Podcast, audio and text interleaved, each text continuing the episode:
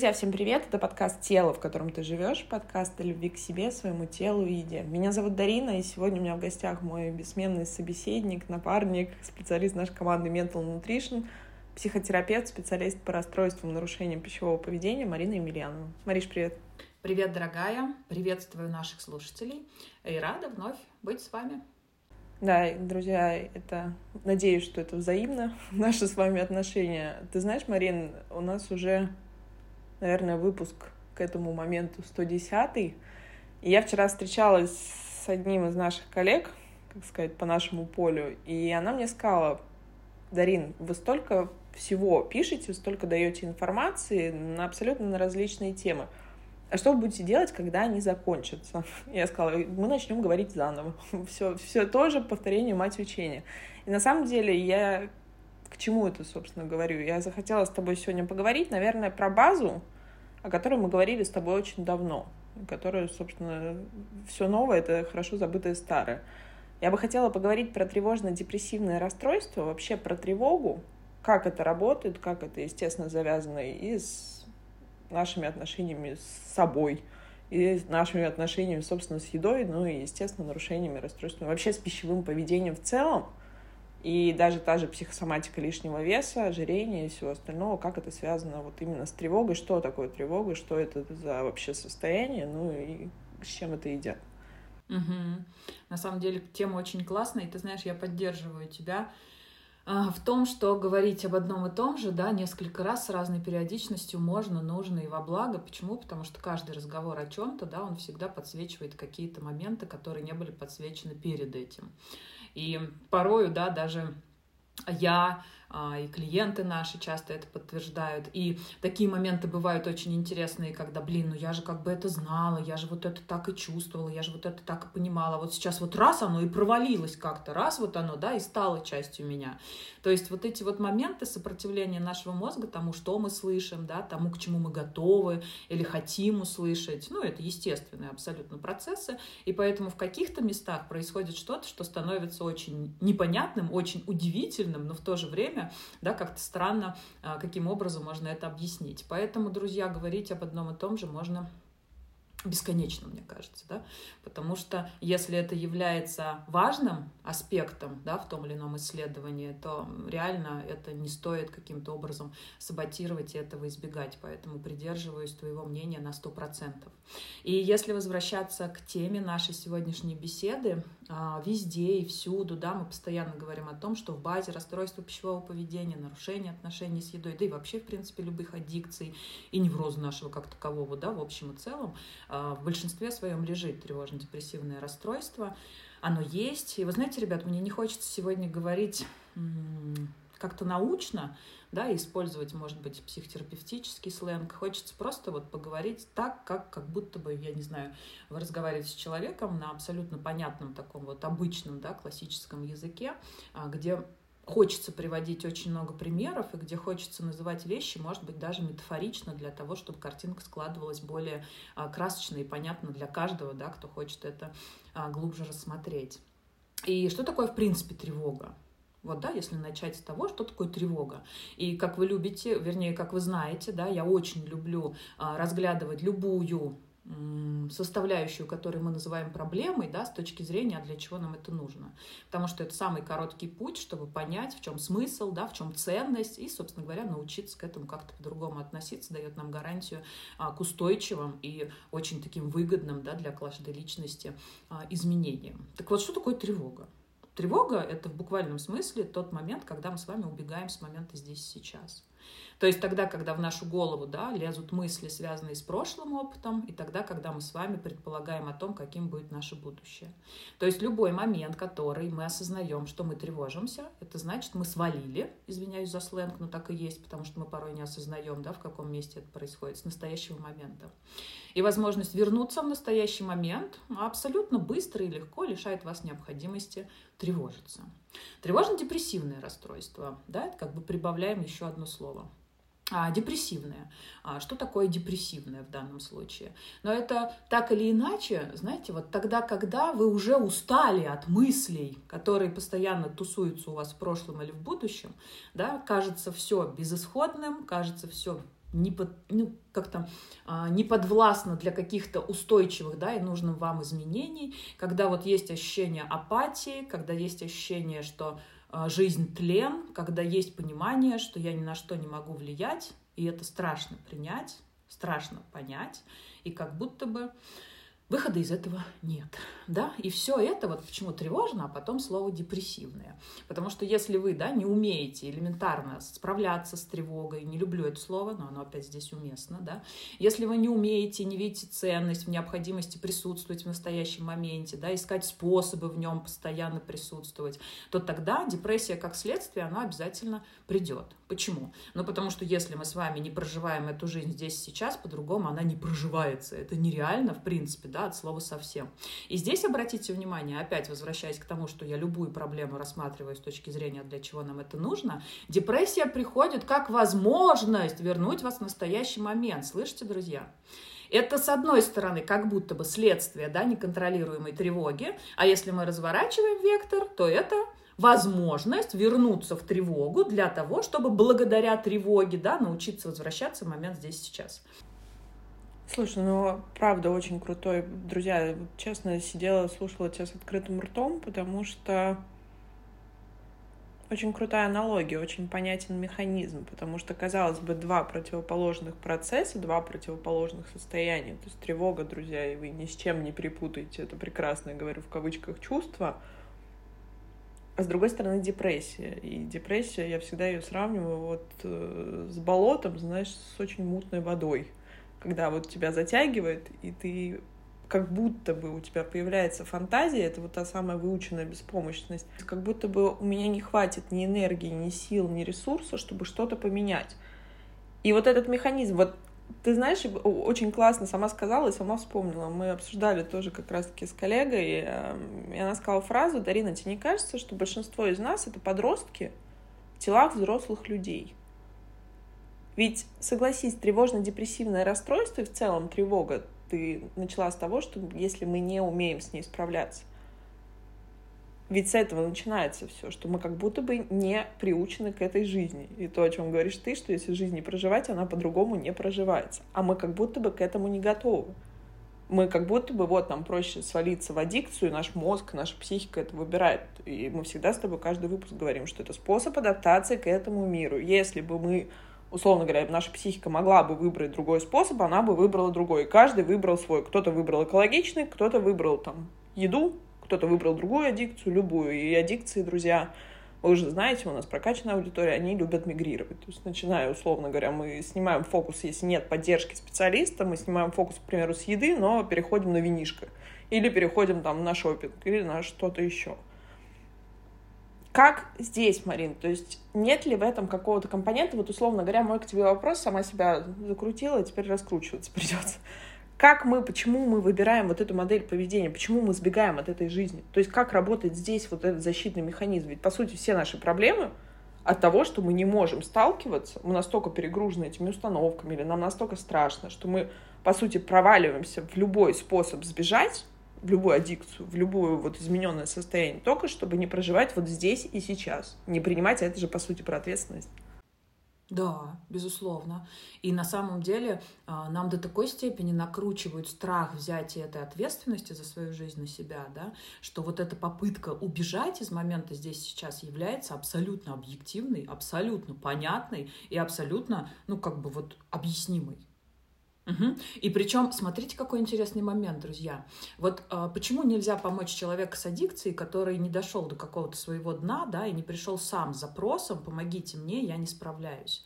Потому что происходит так, что когда благодаря, да, формированию всего вот этого, что связано с тревогой, потом с депрессией, да, потом с аддикцией, приводит вас к необходимости понять, что что-то где-то идет не так, тот страх находиться в вашем выборе становится выше, чем страх взять на себя осознанность осознанность. Вот тогда с человеком можно что-то делать.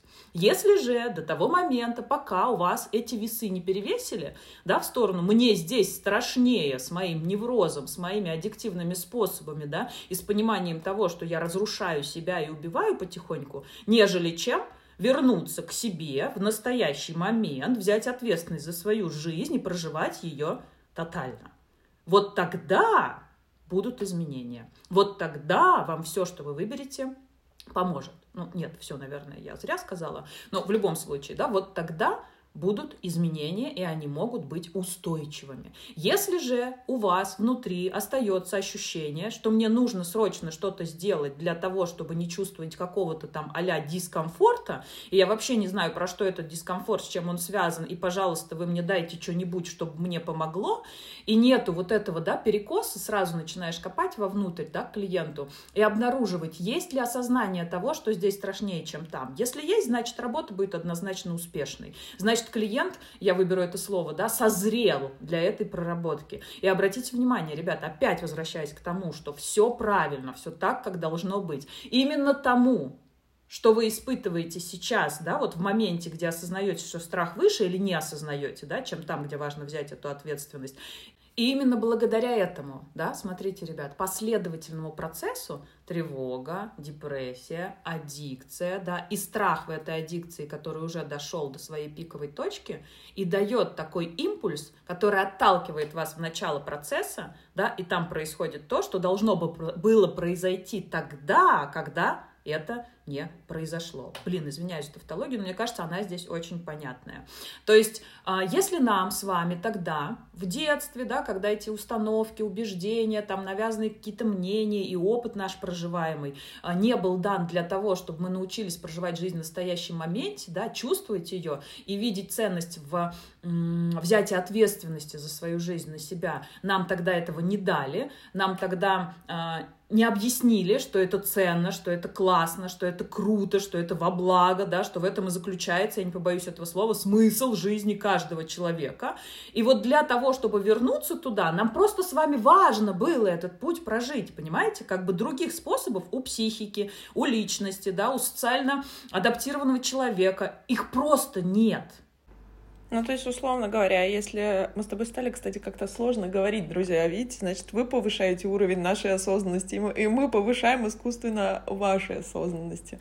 Но если на простом, на понятном, Марин, то есть, получается, в детстве, потому что мои родители, мы всегда с тобой каждый выпуск говорим, что мы, во всяком случае, в этом исполнении, в этом проявлении проживаем жизнь каждый первый раз, вот с первого, с первого как бы, собственно, шага, и мы все учимся на ошибках, на травмах, на опыте, и действительно жизнь для этого и дана, чтобы в ней что-то случалось. Это то, о чем мы с тобой говорили в выпуске про горе. Это то, что мы с тобой говорили в выпуске, в наших выпусках, где мы говорили про синдром жертвы, про все остальное. Мы боимся получать с этой жизни. То есть, условно говоря, растет девочка Маша, и Машу в детстве не научили, либо показали не совсем верную модель проживания опыта.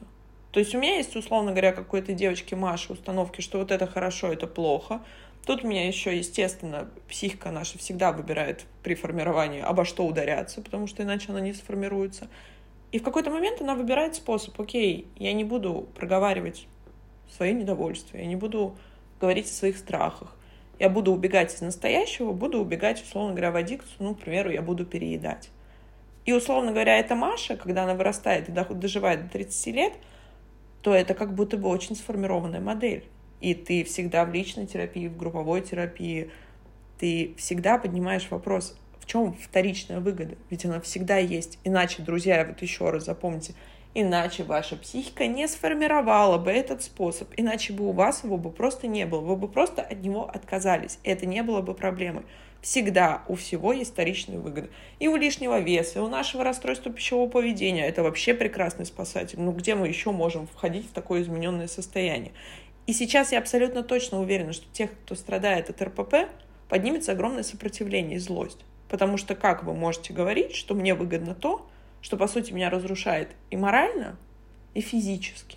И вот здесь, Марин, мой вопрос. Можно ли этот механизм как-то остановить? То есть как бы оно должно было бы быть, чтобы оно было правильно? Вот если брать вот таком, это опять мои, наши с тобой экзистенциальные размышления, то есть каким образом вообще в норме должно быть, должен проживаться опыт, чтобы, условно говоря, этой аддикции не сформировалась. Если мы не берем, безусловно, биологическая, там, генетическая предрасположенность есть. Вот с точки зрения психологии, давай попробуем немножко вот тут отрезать. Да, и классно здесь ты вектор задала, потому что, смотрите, ребят, тоже, да, очень часто об этом говорим. Или, например, когда приходит мама которая начала заниматься тем, что э, лечит себя да, от нарушений, от расстройств пищевого поведения, с просьбой обратить внимание на ее ребенка, подростка, который тоже уже да, выбирает делать то же, что делает мама. Да, и мы в этом месте часто говорим, меняйте свои привычки, пока у вас есть возможность да, показать детям, что они работают, для того, чтобы дети не были травмированы и не выбирали похожие на ваши способы или противоположные вашим. То есть здесь, если говорить про идеальную картинку, да, которая не существует, существует. Когда бы у нас была ценность взятия ответственности за свою жизнь на себя, когда бы эту ценность транслировали нам родители, когда бы эту ценность транслировал нам социум, да? тогда, когда бы эту ценность доносили как что-то, в чем нет страшного, тяжелого, грустного, там, переживательного, да, или еще какого-то, когда бы могли это мы впитать с вами, с молоком матери. И тоже очень часто, когда работаем в личной терапии, да, работаем с тем, что было детским травматическим опытом, мы разбираемся в этом детально. А, очень часто приходим к такому пониманию, что когда клиент зреет в процессе да, своей личной терапии, зреет и становится внутренне взрослым, да, мы начинаем замечать, глядя в глаза наших родителей, если они еще живы, что они взрослые дети. И это правда факт. То есть дети, которые боятся того же самого мира, боятся себя, боятся всего, что происходит вокруг, но ища какие-то способы, либо это гиперконтроль, либо вера в то, да, что контроль это то, что дает ощущение безопасности, ну, как будто бы показывают нам, что они могут в этом мире быть да жить, что у них за плечами огроменный опыт, которым они могут делиться, и они лучше знают, как правильно. Ни в коем случае не умаляю их ценности, да, для каждого из нас, но факт остается фактом, если возвращаться опять-таки, да, к вопросу о том, какой какой могла бы быть идеальная картинка, ну, она таковой быть не могла. Может быть, у нашего будущего поколения, да, когда-то это будет происходить, но наверняка там будут какие-то другие штуки, через которые а, личность, да, человек будет а, расти и развиваться. Поэтому, ребят, как бы есть как есть. Да, вот я в этом месте почему позиционирую себя как краткосрочный терапевт? Потому что я очень долго не копаюсь в причинах того, ну, как бы, что привело нас в точку Б. Мне важно дать вам возможность увидеть причинно-следственную связь, почему так происходит, да, чтобы у вас была подсветка в тех местах, в которых темно, дать вам новые инструменты для того, чтобы пользоваться возможностями своей собственной жизни и научить вас ими пользоваться. И по факту уже, благодаря да, прохождению этого пути на выходе, вы осознаете, какую новую нейронную связь вам нужно создавать для того, чтобы менять свое качество жизни за счет этого. Поэтому в этом месте месте копаться мы можем долго, упорно, да, до конца своей жизни. Но, блин, мне кажется, слишком высокие скоростя сейчас у той жизни, в которой мы живем, для того, чтобы ее посвящать а, пожизненной психотерапии. Поэтому в этом месте есть что есть, есть что мы имеем, да, и работать приходится с этим. И мы можем абсолютно спокойно благодарить свою жизнь, себя, я не знаю, свой опыт, да, а, свои детско-родительские травмы, которые привели нас в то место, где как раз-таки, как я и говорила, да, чуть выше о весах, тот страх, который мы испытываем, исходя из того, что имеем, и дальше жить с этим невозможно, да, и внутренняя тревога становится выше, нежели чем в том месте, где важно взять ответственность за свою жизнь на себя. Мы можем абсолютно спокойно отмотнуть этот маятник, увидеть то, почему происходил вот этот вот процесс обесценивания, да, с чем он был связан, почему нам было выгодно сначала создать тревогу, которая не оставляет нас в моменте здесь, сейчас, это страшнее, нежели чем фантазировать о прошлом и вспоминать будущее, вернее, наоборот. И тогда, когда мы уже с вами идем по своему собственному пути, да, выбирая какие-то аддикции в помощь себе, а, создавая какие-то способы поведения, которые контролировать помогают и верить, что мир тогда безопасен, а мы с вами как бы осознаем суть и понимаем, что мы хотим, можем и видим ценность в этих предстоящих изменениях. И вот это классно, и вот это экологично, и вот это здорово. И не побоюсь этого слова, да, опять, это как бы идеальная картинка тех условий, в которых мы с вами росли, в которых мы существуем, да, с теми возможностями, которые мы на сегодняшний день имеем. Наверное, вот так бы я отозвалась, Дарья. Ты знаешь, вообще, если честно, сильно я хочу, друзья, вот при вас специально говорю, нам нужно с тобой записать э, выпуск про психологическую зрелость, про взрослость. Потому что ты сейчас сказала про родителей, и, друзья, это действительно одно из таких самых травмирующих, наверное, даже не то чтобы травмирующих, но это как будто бы немножко даже шокирует, когда ты понимаешь, ведь все равно у каждого большого ребенка, тождественно равно взрослого, и то не всегда, есть детская еще фантазия, вот она где-то на подкорке, что родители, они вот они сильно умнее, они сильно знают больше. Ну, то есть там такая достаточно большая идеализация. Как раз сепарация в том происходит, ее суть в том, что понимаешь, что это такие же человеки, которые также проживают эту жизнь, и они также не знают. И вот согласись, почему предыдущие поколения говорят, не было столько депрессий, не было столько неврозов, не было такого количества там вот этих экзистенциальных кризисов. Друзья, элементарно. В те годы, когда жили наши родители, жили их родители, там не были закрыты базовые потребности. Вот когда ты голодный, когда тебе нечего есть, ты не будешь задумываться о том, кто я, зачем я пришел в этот мир. У тебя срабатывает первичная рептилка, рептильный мозг, выжить. Потому что мы вам уже говорили, друзья, тело, то же самое касаемо расстройств пищевого поведения, касаемо похудения. Телу все равно, что вы там себе придумали на, вот, на уровне светскости или там на уровне того, что вы хотите там что-то поменять для кого-то, для себя или кого-то другого. Оно хочет выжить. Оно никогда в жизни не даст вам сделать то, что ему повредит. А тут, получается, мы сейчас живем, Марин, в какой-то век, ну, действительно, изобилия информационного, пищевого, любого.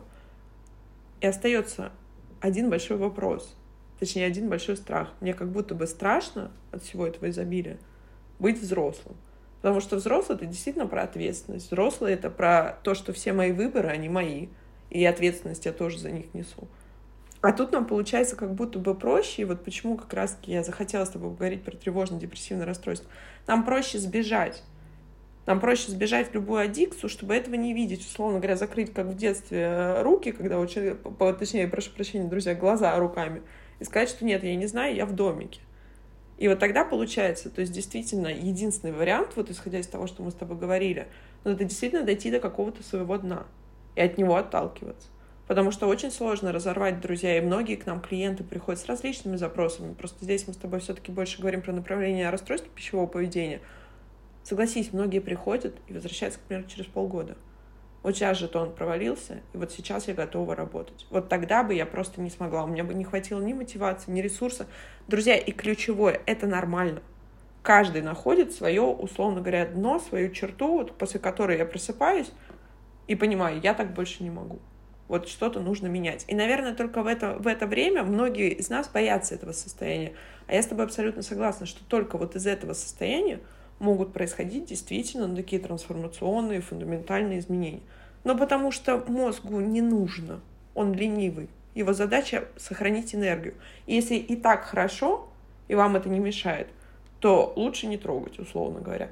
И я с тобой абсолютно согласна касаемо того, что зачастую поиск причин, вот мы любим копаться, сейчас стало модно, мы все обвиняем родителей, это прям действительно такая тенденция. Тут, значит, тут просто распаковка. Вот я вот такой, мы как будто бы даже меряемся своими этими травмами. Друзья, я утрирую, конечно, этот вопрос, но все равно каждому так или иначе откликнется.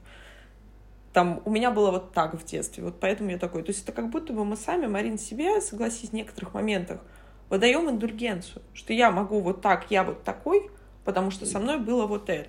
Или начинаем годами копать в психотерапии, зачем что случилось. Ты знаешь, у меня вот на это поднялось воспоминание как раз-таки тоже слова подруги. У нее был определенный опыт, и там посттравматика, и я сказала, может быть, ты выберешь психотерапию туда, ну, как бы проживем этот опыт там. Она мне сказала, Дарин, а зачем? Если я научилась жить вот на этих костылях, и мне так хорошо, а потом, условно говоря, я начну ковырять то, что болит, оно законтейнировано. Говорит, зачем мне это трогать? Чтобы что? Чтобы узнать, да, я знаю, почему так произошло, я знаю, зачем это было. А что я дальше с этой информацией буду делать? И тут, друзья, два варианта. Либо это про как раз подращивание, на что направлена психотерапия, любая. Про подращивание вот этого вашего внутреннего взрослого. И это то, о чем говоришь всегда ты, о чем бы мы ни говорили, что есть внутренний родитель, это тот самый карающий критик, который, собственно, все, все, то, все то, в чем мы плохи, это идет от него. И внутренний ребенок. И вот как раз-таки баланс между этим, этими двумя нашими состояниями контролируется взрослым. Вот той самой стабильной фигуры. И, друзья, и тут это один вариант подращивания опоры. А второй вариант, если вы уже принимаете на себя ответственность, что мне с этим и так нормально.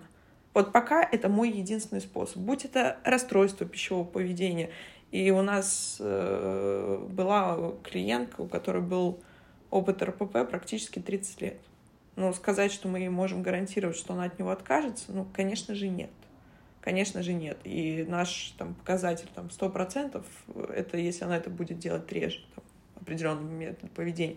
Потому что это очень, Марин, согласись, это то, что становится большой частью нас.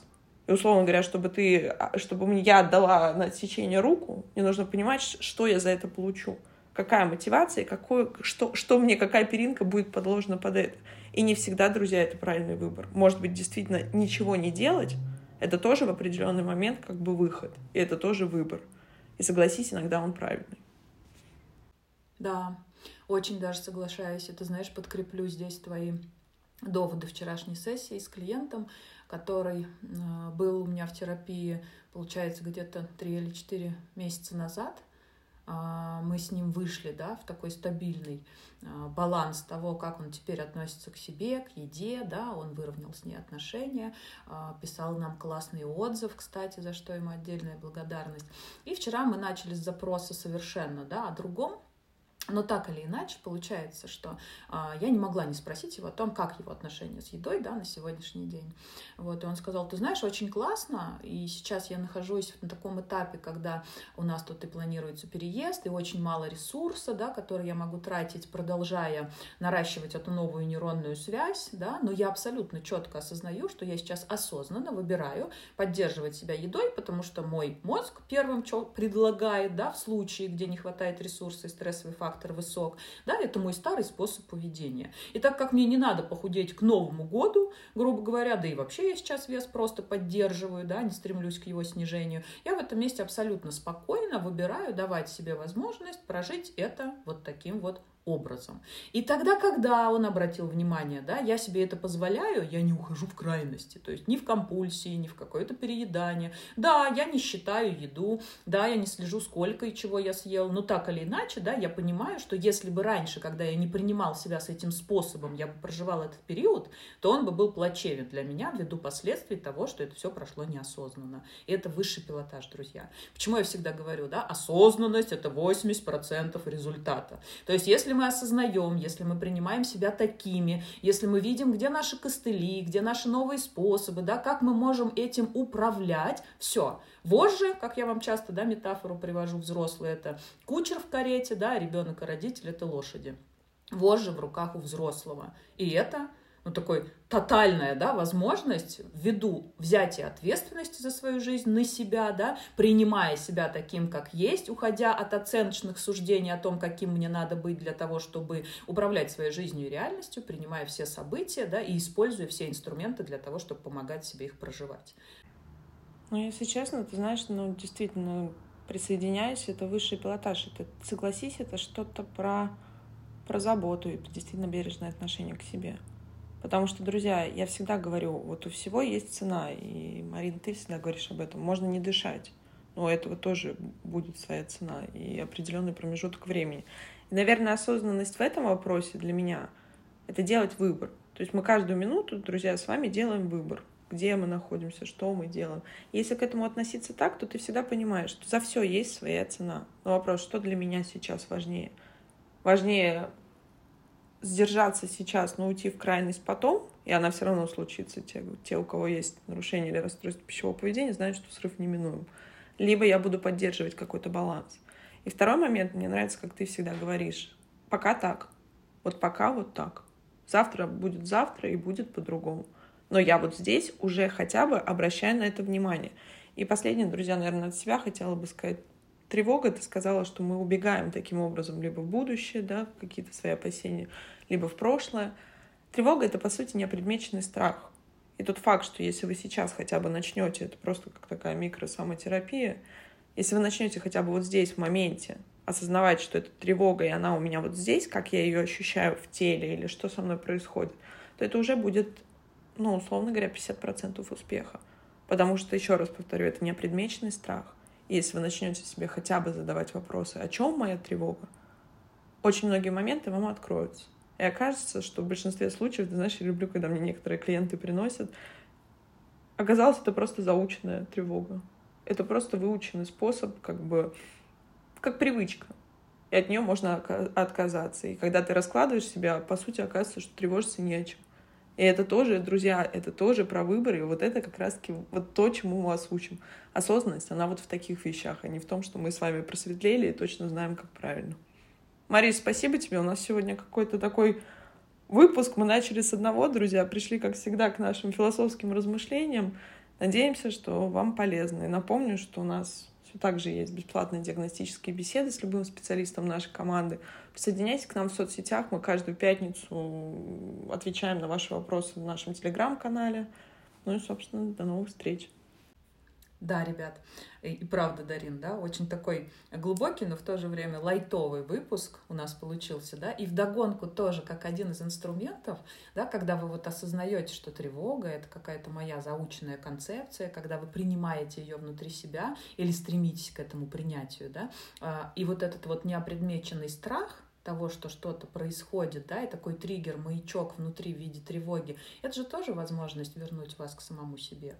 Это же тоже возможность вас вспомнить о том, что вы есть, друзья, понимаете? И это прикольно, это классно. Принимайте этот маячок, принимайте этот флажок. И в этом месте можно даже, вернувшись к этой тревоге, не выбрать что-то с нею делать, да, используя различные техники для борьбы с этой тревогой, а просто позволить себе самой показать себе самый страшный мультик, понаблюдать, наблюдать за ним, да, увидеть, что в нем для вас привычно, понятно, знакомо, да, не ново абсолютно, потому что обычно тревожно-депрессивное расстройство всегда пугает нас и, собственно говоря, проживается да, в похожей вариации. То есть ничего нового, в принципе, вы там не увидите, ну, кроме смены декораций.